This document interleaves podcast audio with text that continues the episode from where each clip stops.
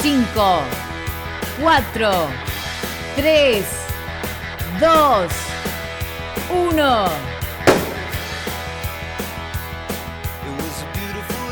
A la mañana, mejor correr. Con Dani Arcucci y Damián Cáceres. En Club 947.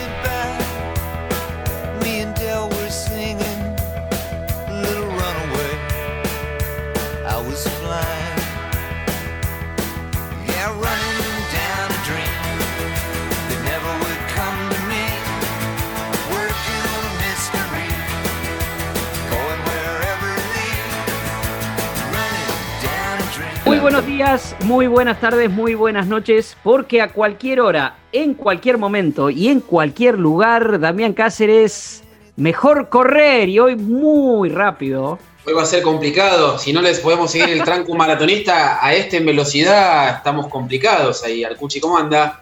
Bien, bien, muy bien, bien, muy bien. Vamos, vamos a compartir un fondo largo con alguien que durante muchos años nos acostumbró a la explosión este, a, correr realmente muy rápido en una distancia este, realmente de las distancias más simbólicas del atletismo, alguien con quien compartimos en su momento este, grandes momentos justamente y como siempre lo hacemos, lo presentamos a través de sus redes sociales, pero yo hoy voy a hacer un cambio porque en vez de, de ponerme a buscar un posteo, porque está lleno de posteos, por ejemplo, en su cuenta de Instagram, cada uno de esos posteos yo recomiendo que vale la pena verlos porque son motivacionales y son para aprender, son para crecer, son para mejorar. Entonces me quedo con lo que dice abajo. Le voy a sacar el ex, dice ex atleta olímpico, se es atleta olímpico siempre, récord 100 y 200 metros, preparador físico de Leones, medalla de oro en Río 2016. Y sobre todo esto, porque tiene que ver con lo más reciente, con lo más actual, y por ahí comenzaremos, que dice creador de GATS Performance Center, el lugar para mejorar tu rendimiento físico.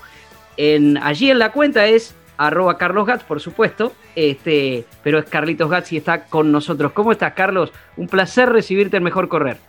No, súper bien de, de, estar con ustedes, sigo el programa, la verdad los invitados siempre eh, dejan mucho, así que espero poder compartir y, acercarle algo a los corredores que, bueno, que siempre están eh, atentos a, sumar cosas a su entrenamiento. Así que vamos, vamos cuando quieras y. Dale nomás. Señal, señal de largada, estamos listos, preparados este, y, largamos. Pero vos sabés que, que decía recién Carlitos, en serio, eh, empezar por lo último, por lo, por lo más actual y que tiene que ver con esto del GATS Performance Center. ¿Qué, ¿Qué es? ¿Qué es lo que te propones con eso? Mirá, lo que me propongo es estar al 100% de lo que es mi capacidad. Son muchos años eh, de trayectoria como deportista. Vos sabés que para poder haber alcanzado esas performances en, velocidad, tiene que ver con mi partida al viejo mundo. O sea, yo recorrí más de 34 países, más de 15 entrenadores de bases importantes entre ellos de los más reconocidos, tal vez eh, Carlos Víctor, el entrenador de Pietro Menea, también estuve en la, ex Unión Soviética con Robert Soto. Eh, todos los nombres que voy a ir tirando fueron mis formadores, son tremendas bombas. Eh, estuve en Cuba con, digamos, Irolane Chavarría, con, digamos, Gustavo Pla. Hay mucha gente que en Brasil, que bueno, Carlos Cabaleiro, eh, Luis Alberto Oliveira, que te debe resultar familiar, porque fue el preparador de, Joaquín Cruz y, Barbosa, pero también preparó corredores de 400 metros. Toda gente que tuvo que, a ver, eh, llevar más de 30 años de preparación para tener un sistema, un método de entrenamiento. Y yo tuve que aprender 6 a 7 sistemas, métodos de entrenamiento diferentes, que todos son muy buenos. Haber entrenado con Pascua Piquera digamos, uno de los pilares en España, es importantísimo, haber entrenado en Cuba es importantísimo, haber estado eh, con un lineamiento de la ex Unión Soviética también. Te puedo diferenciar los entrenamientos, algunos son de mayor volumen, otros son de mayor intensidad, otros son más técnicos. Por ejemplo, Pascua Piquera nos tenía hora y media haciendo ejercicios de carrera y él tenía incluso corredores de fondo. Eh, hora y media, en cuanto todo nos toma, le damos, qué sé yo, 20 minutos a la mayoría o a veces menos dedicamos a los ejercicios de carrera. Estoy hablando de hora y media, o sea, eso me quedó así grabado. Después, bueno, ¿cuáles son los pilares de la velocidad? Eh, que esto es Carlos Víctor en Italia, eh, que estaba uno de los mayores centros de velocidad ahí. Entonces, la consecuencia de los récords tiene que ver, o mi trayectoria, mi experiencia, tiene que ver con quienes fueron mis formadores. Eh, obviamente eso eh, salí acá de, un club, salí, nos conocemos de Gimnasia de Esgrima, que fue el gran club que me vio nacer como atleta, eh, ahí también estuve con La Fuente, La, Puente, Yoyo López, muchísimo, Raúl Zavala, después en Ferro, todo, todo tiene que ver con mi formación, que es importante en el atletismo, que es un deporte individual. La gente tiene que entender que nace de lo colectivo. Acordate, en Jeva éramos diariamente, yo siempre me acuerdo eh, que éramos más de 50 tipos, aún días como el de hoy, lluviosos, pero caían o caíamos de distintos lugares como aerolitos, a la hora de entrenar estábamos ahí y ahí compartí con Silvio, también compañero del club, o sea, y nos sentíamos bien. Básicamente era que yo tenía 15, 16 años cuando empecé grande de atletismo, pero, pero me sentía bien de estar en ese grupo, de compartir esa sonrisa, ese gesto. Entonces, eso, sentirse bien, al igual eso un poco lo compacta los grupos de running. Primero te, tenés que sentir bien y después entrenar. Y obviamente por eso vino el después, de ese hambre de querer estar en la élite internacional. Y eso fue, la verdad, comento esto porque es mucho lo que aprendí. Y por ahí sí, trabajé con, con los leones, con las leonas, con equipo de fútbol, etcétera, pero siempre sentí que es un 30% de mi capacidad. Entonces, el 100% de mi capacidad eh, es esto que le estamos dando vida, que es como me dijeron, la mejor definición es como un hijo cuando vos tenés un proyecto y lo querés ver crecer. Así que eso es GAT Performance. Estamos tratando de instalarnos en, el Parque Industrial de Tigre, en el camp, eh, en el espacio que tiene Ona Science. Es un espacio de una hectárea que está muy bueno para el runner porque tiene eh, un circuito armado tipo cross running que tiene subida, bajada. También se usa para, para el bike. Pero eh, además de, tener así un espacio seguro, digamos, bien acondicionado, un gimnasio que estamos preparando, dos correderas de, sintético, tal cual como las del CENAR, que es para trabajar la parte de velocidad. El corredor de fondo trabaja la velocidad. Eh, Silio, me acuerdo que trabajaba pasada de, yo siempre lo destaco Silio, pero para mí es el, pico más alto acá. Eh, digamos que, que, tiene el fondo argentino, un gran referente y él trabajaba pasadas, a veces le llamaba velocidad, los 150 a los 200 metros ya. Y importante también la, mecánica de carrera, de carrera, que eso es lo que trabajamos en el sintético, la mecánica de carrera. ¿Por qué? Porque tiene que ver con los puntos de equilibrio, tiene que ver con la brazada. O sea, muchos corredores de fondo que nosotros lo vemos, acá va un mensaje para el runner, atento. A ver. Basculan. Sí basculan. Entonces, ¿por qué? Primero hay que entender por qué bascula el tipo y después le hacer la corrección. Vamos a tirar acá algo importante. Sí, sí, te veo que tenés ganas de decir algo, Damián. Ahí. No, justo, justo me venía pensando eso. ¿Qué puede aprender un velocista de un corredor de fondo y qué puede aprender un corredor de fondo de un velocista? Porque eso me parece que es un poco lo que estaba tratando de explicar. Pero eso en el alto rendimiento se puede. Ahora, en el mediano y bajo rendimiento, los runners como nosotros, es más complejo, imagino. Ese, reaprendizaje. No, no, mucho más sencillo. Te vas a sorprender. Mucho más sencillo. Hay muchísima gente, yo siempre destaco a Carlos, a Carlos Toscano, que es una persona que conocemos todos, eh, seguramente.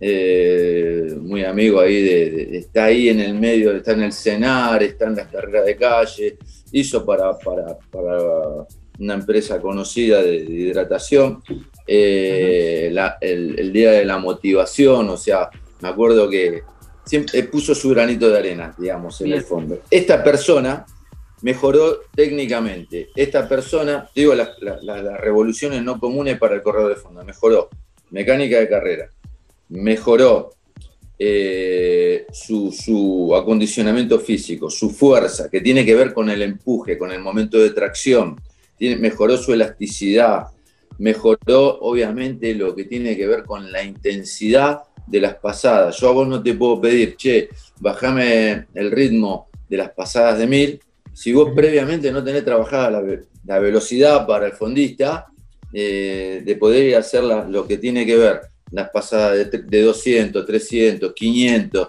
y después le exigís la de 1000. Esa es la parte de velocidad. Entonces, mejorando eso y mejorando todo este combo que mencioné, vos podés tener a consecuencia incluso la mecánica de carrera. Si vos le explicás bien a la persona, va a mejorar. La mecánica de carrera, ¿por qué? Dijimos que si vos basculás, es porque no estás traccionando bien. Entonces, para compensar esa fuerza, en vez de tirar hacia adelante, estás tirando a los costados. Y eso te genera la pierna, a ver, tiene que estar totalmente, mira, acá tengo algo, totalmente extendida, ¿sí? Extendida, porque el músculo es esto, y al bascular está ahí. Estamos corriendo con esto, ¿sí? No sé si se alcanza a ver. Sí, sí. Pero, eh, pero la idea es, no estamos corriendo con la extensión total, estamos corriendo ahí. ¿Eso qué quiere decir? Que en vez de correr, estás achicando entre 40, 40 centímetros promedio por zancada, por apoyo. Es muchísimo. Para el cronómetro eso es muchísimo. Entonces, el corredor automáticamente una vez que lo entendió, no tenga duda que lo va a mejorar, porque, a ver, eh, somos personas de raciocinio, o sea, una vez que vos entendés las cosas, las podés hacer. Eso sí, no es fácil, no es fácil lo que dice Damián. Sí, sí, todos los días, todos los días. Repetir, repetir, repetir. la tarea del entrenador es marcar, marcar, marcar. Ahora, bueno, eso es lo que hacemos en Gas Performance. Una vez, mira, te voy a contar una anécdota. Yo pues lo más interesante, como, como digamos, como, fue como entrenador, porque yo después volcar toda esa experiencia no me fue fácil a los distintos deportes y al atletismo, lógicamente. Eh, en, el atletismo, yo tuve una vez un atleta acá eh, senegalés y otro nigeriano. Y tenían una, partida de taco exquisita, eran corredores de afro. Y, bueno, resulta que obviamente me llamó la atención y acá era muy difícil, incluso para mí yo no era un buen partidor de tacos. Fue sobre el final de mi, de mi carrera aprendí a, a ser un buen partidor. Ok, ¿cómo lograste esto? Obviamente cuando uno, viste, vos tenés tu sistema, pero somos máquinas de estar, en mi caso, aprendiendo todos los días, estamos nutriéndonos. ¿Cómo lograste eso? porque yo tengo el sistema de repetición, de corrección minucioso, ¿viste? Y dice, no, cuando nosotros iniciábamos, teníamos un entrenador que nos ponía una vara, en realidad el, atleta se incorpora a los 30 metros, está totalmente incorporado para la salida de tacos. Entonces, y ves que salen como flecha y tratan de tener el menor desperdicio en los apoyos. Entonces, eh, por ahí están las décimas tipo que ponía una vara y quien no, quien no pasaba por abajo de esa vara se comía un ramazo por el lomo. No, no tremendo. Vieja escuela. Sistema de entrenamiento, por favor. Sistema de entrenamiento, macho, que todo dice, wow, a varazos.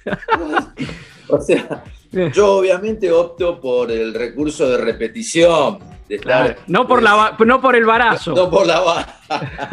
Pero es un recurso de entrenamiento. Está muy bien, está muy bien. Estamos charlando, estamos charlando con este, Carlos Gatz. Ya, ya lo escuchan y saben de la pasión que le pone este, como entrenador. Nada nos pasó inadvertido, Carlos, este, de todo lo que dijiste de tu historia y eso lo queremos desarrollar también. Alguien que te habla de que estuvo en 34 países y que se entrenó, por ejemplo, en lo que es hoy ex Unión Soviética eh, en un momento muy especial y hay muchas historias por contar de esos viajes. Y otra cosa que quiero contarle a la gente, estamos en el Club 947, eh, esto es Mejor Correr, esto sale los sábados y los domingos de 8 a 9 de la mañana, pero Carlos hace cuestiones que tienen que ver con la imagen, porque estamos por la radio, pero también nos pueden ver en video y veíamos recién cómo se estiraba el músculo ahí, nos mostraba con una cinta, ah. esto también tiene que ver con este, la forma de, enseñar. Ahora, Carlos, nos queremos meter en esa historia que contaste, que, llegaste de grande, dijiste atletismo, y llegaste a ser el hombre más veloz de la Argentina, con el récord argentino en 100 y, 200 metros, y queremos saber todo eso. Pero escuchamos un poquito de música, Dami, algo que,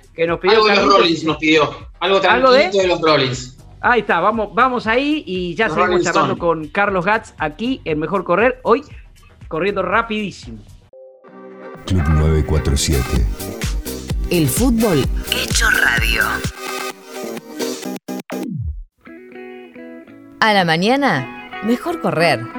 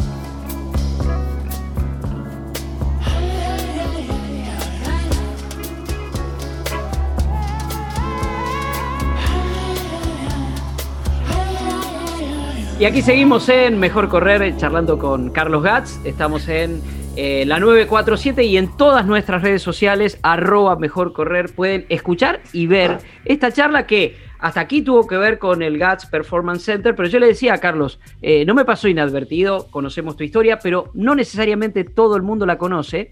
Eh, récord argentino de 100 y 200 metros, dos veces este, olímpico, en Atlanta 96 y en Sydney 2000. Y, nos decías, Carlos, entre las cosas que no pasaron inadvertidas, que entraste tarde al atletismo, que llegaste de más grande. ¿Cómo, cómo fue aquello? Mira, la, muy similar a la historia de casi todos los, argentinos, que es empezar haciendo fútbol y crees que ese es el deporte principal. O sea, yo pasé, te voy a ser honesto, empecé como futbolista, veía a algunos corriendo, y vos sabés que en nuestra época si veías a alguno con shortcito corte, qué sé yo, le...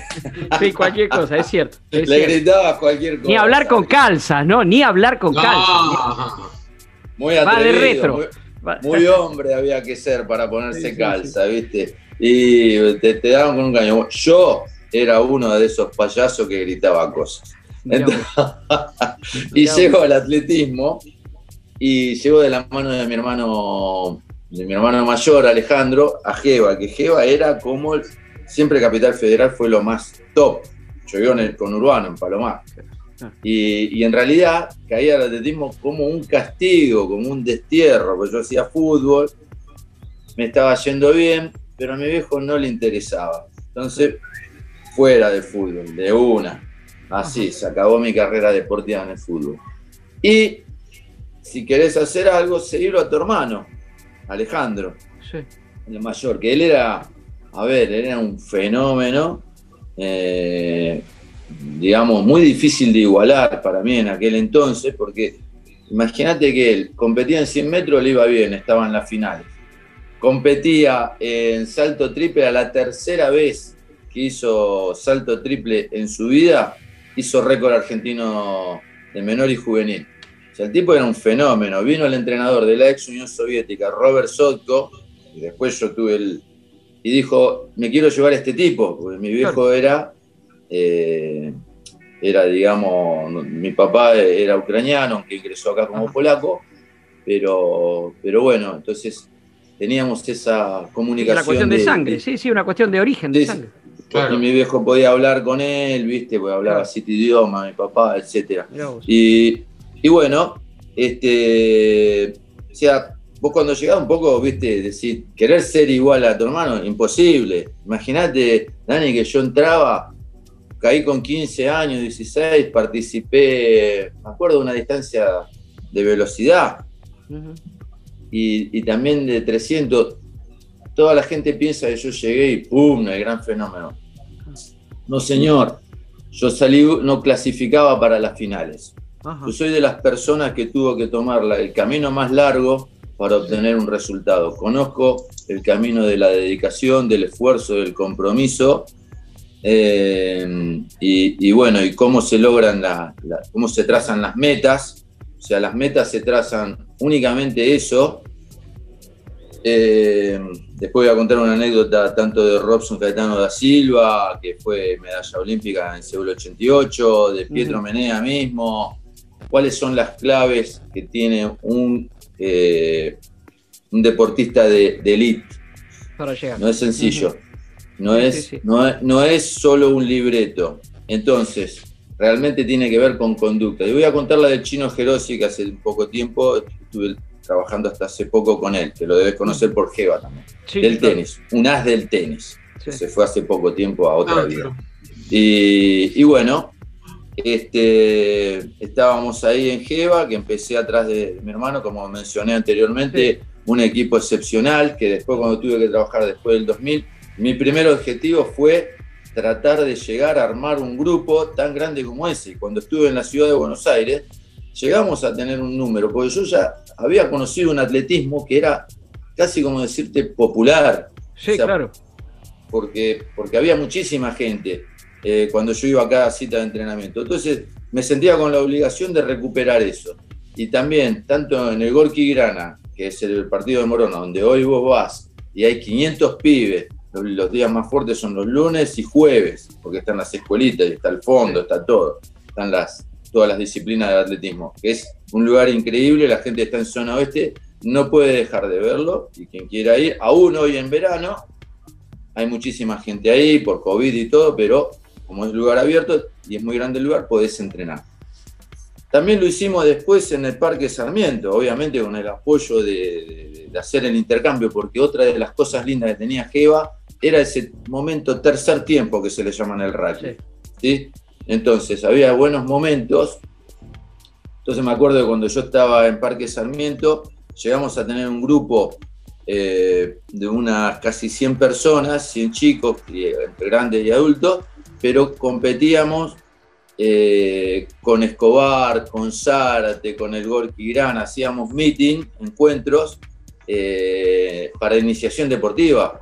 Que eso es lo rico, la sana competencia, donde vos decís, bueno, yo eh, no es por subir al podio la medalla, no.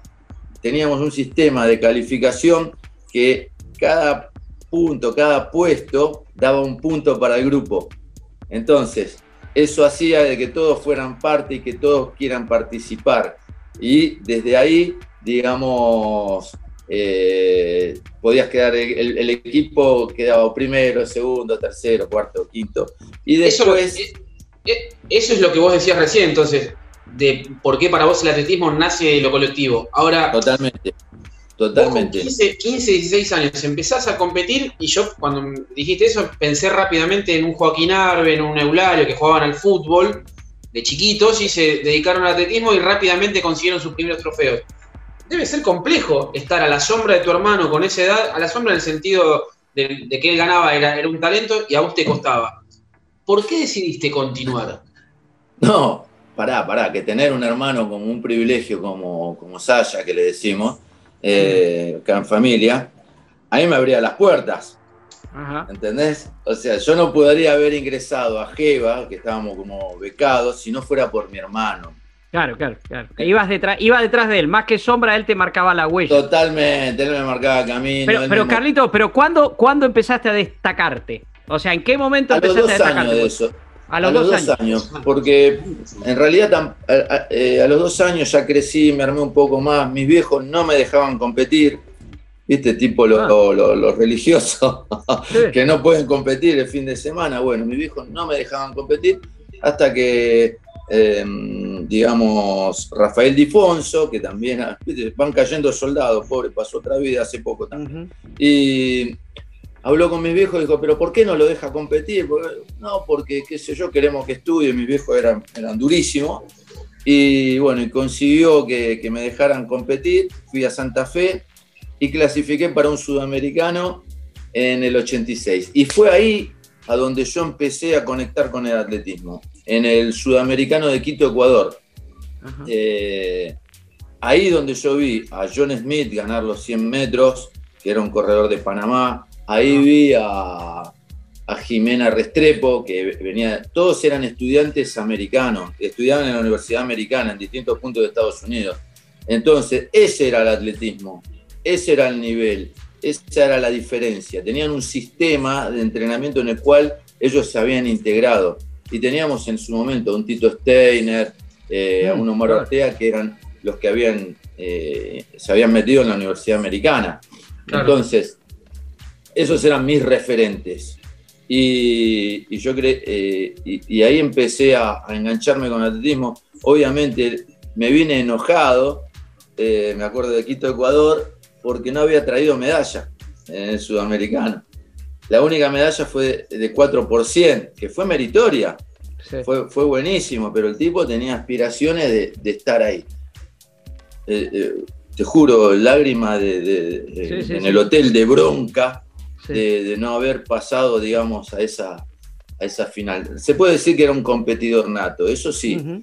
Y te voy a contar una más, después rápido voy a ir porque el tiempo es tirano. Eh, bueno, termino eso, el año siguiente, en el 87, sí fui su, campeón y sudamericano, sí fui al, con 17 años fui al sudamericano de mayores, conocí a Robson Caetano, entonces, que, venía de, Roma 87, que venía de, competir con, con Ben Johnson, el Big Ben, entonces ya me estaba estaba empezando a rozar con tipos que eran de la élite internacional y de la velocidad. Y esas fueron todas mis inspiraciones para después seguir entrenando. Al año siguiente, eh, a través de Ferrocarril Oeste, de, Rodolfo Bariza, me voy a, a Sojipa, a Brasil, a un sistema, a un medio totalmente diferente a lo que nosotros estamos acostumbrados a vivir. Los tenemos de vecinos los brasileños, pero están años luz de lo que es la Argentina. Sea, No, es una opinión personal, es una realidad. Y bueno, y ahí empecé a crecer y ahí me conecté con atletas que iban a Europa y fueron ellos los que me dijeron, eh, Charlie, vos tenés que ir a, España, que se está preparando el caldo para Barcelona 92. Bueno, vamos para allá, ¿viste? Ahorro, que esto, que otro, porque mi viejo a esto, nada. Casi, tenía, me fui siendo menor de 21. Eh, me fui siendo menor de 21 y mi viejo no me dejaba ir. ¿Sabes lo que costó mucho convencer a mi viejo para que yo había abandonado el estudio? Yo me tomo unos años sabáticos, dije, y este, me, voy a, me voy a España. Bueno, anda con tu plata si quieres, porque acá no vas a tener un mango. Y el permiso no te lo doy. Pero yo ya lo ¿qué querés que me escape? ¿Viste? Tuvo una. Eh, otra que, ¿viste? El muro de Berlín, ¿viste? Me tengo, ¿Por qué me tengo que ir de esta dictadura? y, te fuiste, y te fuiste, y te fuiste igual. y me fui igual. Y acá viene la bomba. Ayer hablábamos con un amigo acá en, un gimnasio que tengo. Eh, porque algunos dicen les pesa la competencia y otros no. Bueno, te voy a contar los que no les pesa la competencia. Yo estaba entrenando en, Madrid y lunes. Llevaba unos cuatro o cinco meses, mi familia no tenía una foto, no existía esto de internet, de celular y todo. Eh, a veces me comunicaba por teléfono y me acuerdo que me dicen de un viernes para un sábado, Miguel Mostaza, el manager, me dice, escúchame, tenés una posibilidad de competir con Carl Lewis en Jerez de la Frontera.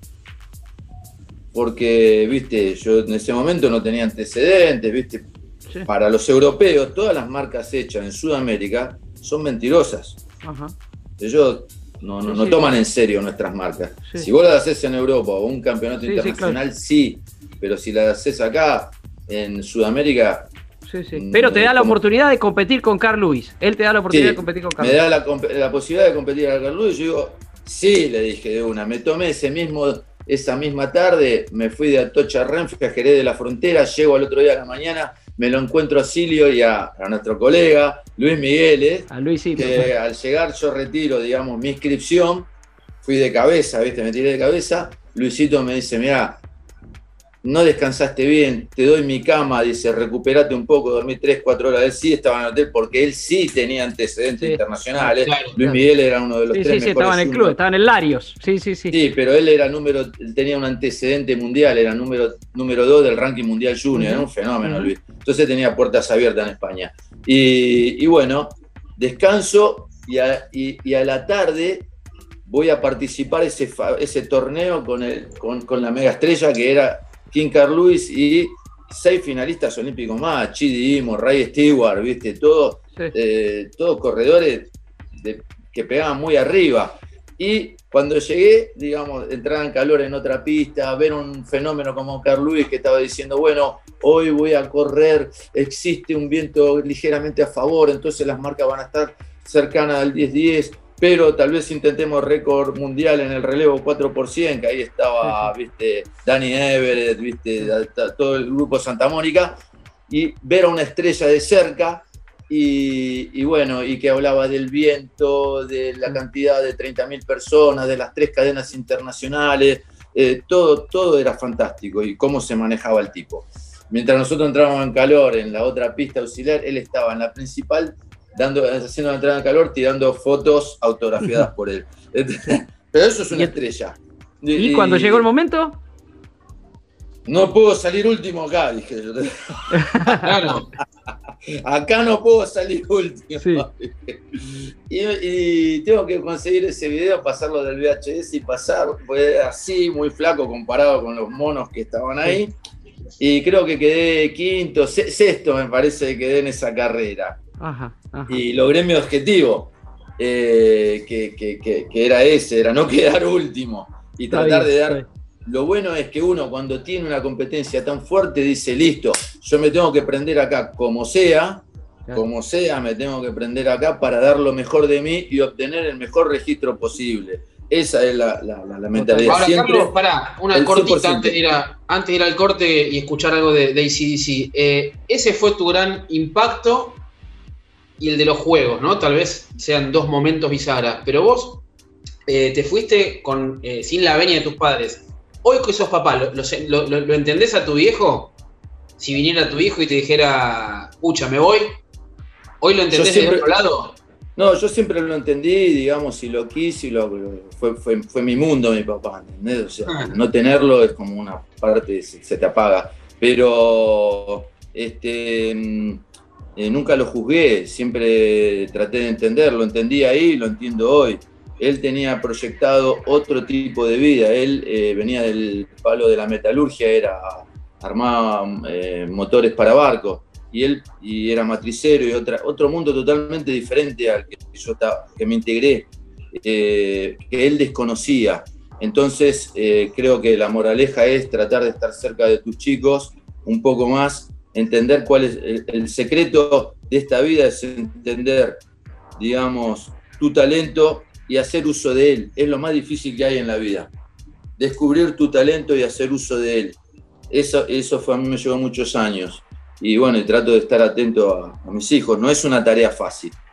y, bueno, a mí me llevó tiempo, no es fácil de entender como digo, y no soy la única persona que, le pasó eso. O sea, totalmente, totalmente. Carlos, estamos, estamos charlando con Carlos Gatz aquí en Mejor Correr. Ahora vamos a escuchar un poco de CDC, pero después, Carlos, quiero que en, en ese último tramo, se dé cuenta que estamos cerrando la carrera, nos recuerdes cómo fue aquello de los Juegos Olímpicos claro. y también que nos digas para adelante si ves que hay un sucesor, si, hay, si vamos a volver a tener alguien corriendo los 100 metros, un argentino corriendo los 100 metros de los Juegos Olímpicos. Ya seguimos con Carlos Gatz aquí en Mejor Correr. A la mañana, Mejor Correr, con Dani Arcucci y Damián Cáceres.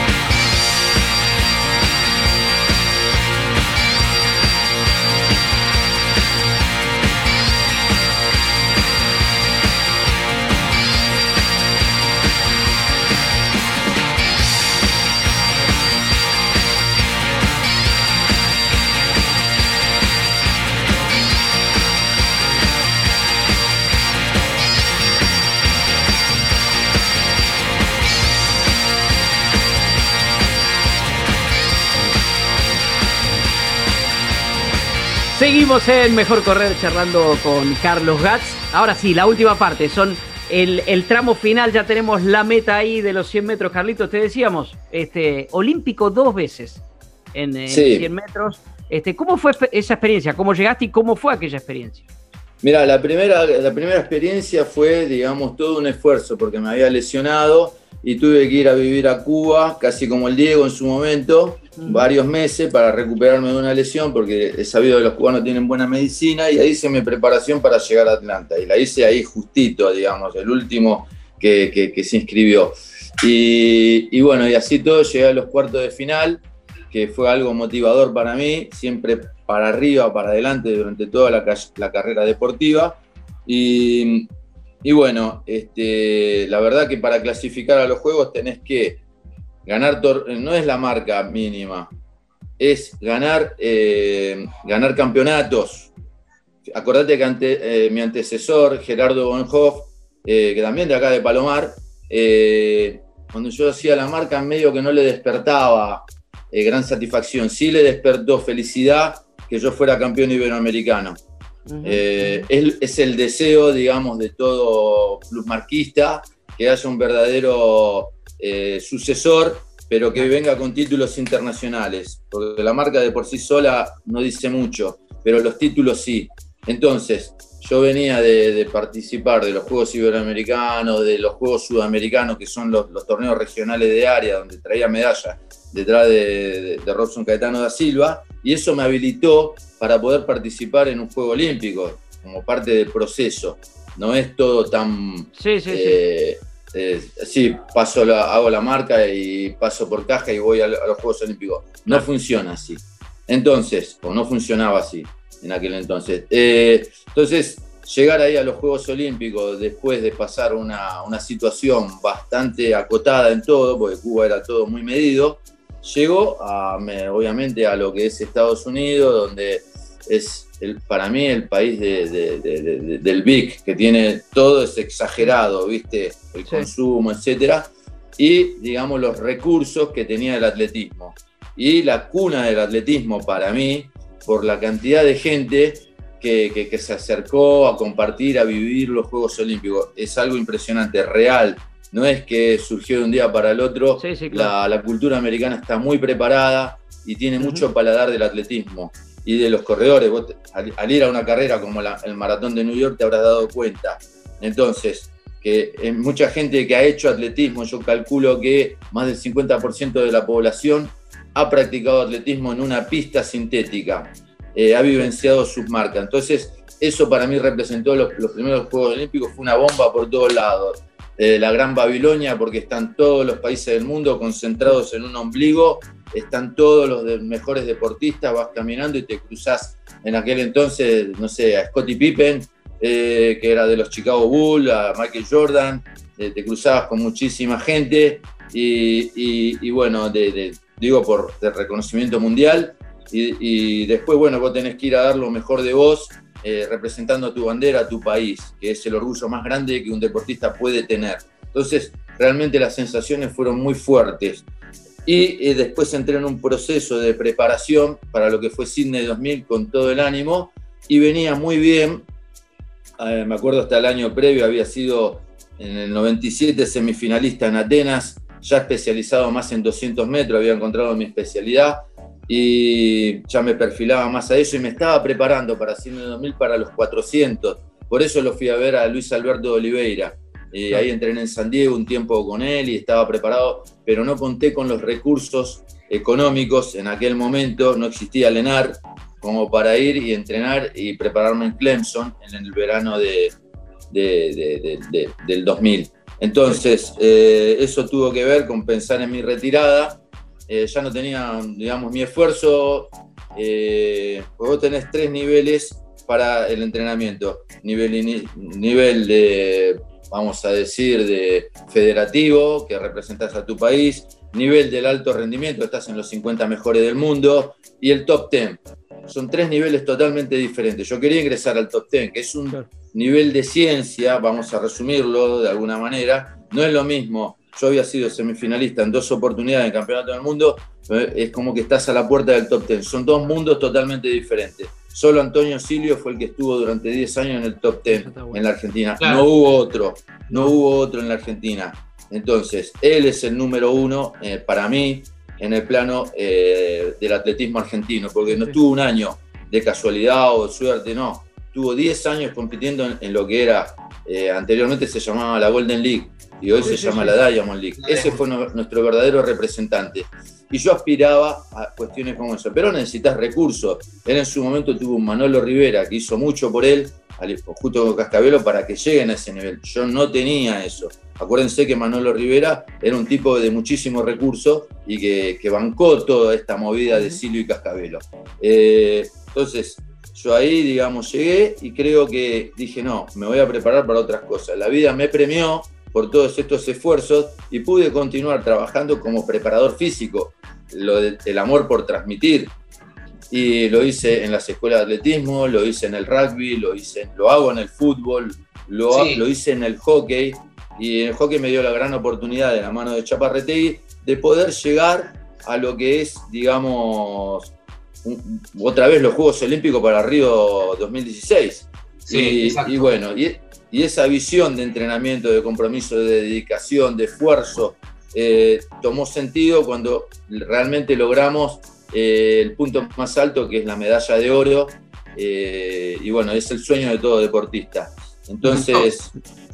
Sí. Y en, este recorrido que vos haces, y quedó ahí pendiente para aprovechar los últimos minutos, ¿hay alguien, es Franco Florio tu heredero en la actualidad? como fue Matías, tal vez Matías Robledo, o sea, pero no hay uno que tenga esa prestancia tuya a nivel global, a nivel mundial.